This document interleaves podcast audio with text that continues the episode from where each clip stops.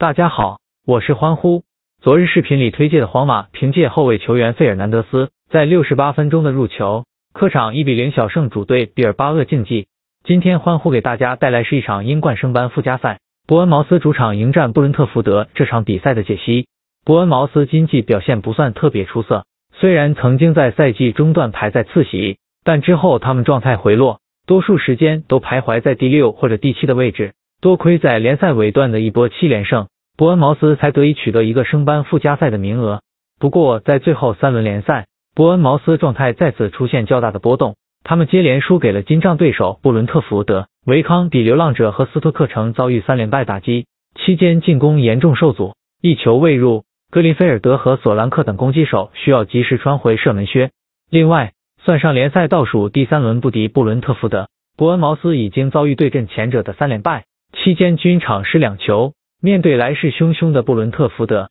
即使主场作战，伯恩茅斯此役也不宜高估。布伦特福德经济整体一直表现相当不错，要不是在二月中旬遭遇过三连败打击，以及三月中旬开始七轮联赛六场和局，直接升班的名额就是布伦特福德的了。不过这已成定局，虽然没能直接升班，但布伦特福德仍有机会取得最后一个升班名额。毕竟在四支参加附加赛的球队中。他们是实力最强的一支，更为重要的是，布伦特福德近况不俗，上战客场三比一战胜布里斯托尔城，豪取四连胜，期间攻守兼备，特别在防守值得称赞。四场比赛有三场零封对手。另外，布伦特福德经济客场战斗力强劲，球队经济客场战绩是联赛第二好的。面对近期表现失准的伯恩茅斯，布伦特福德有力击杀对手。欢呼推介，布伦特福德可不败。欢呼！今天还将会把今日另一场英冠升班附加赛巴恩斯利对阵斯旺西的推文发布在我的公号上，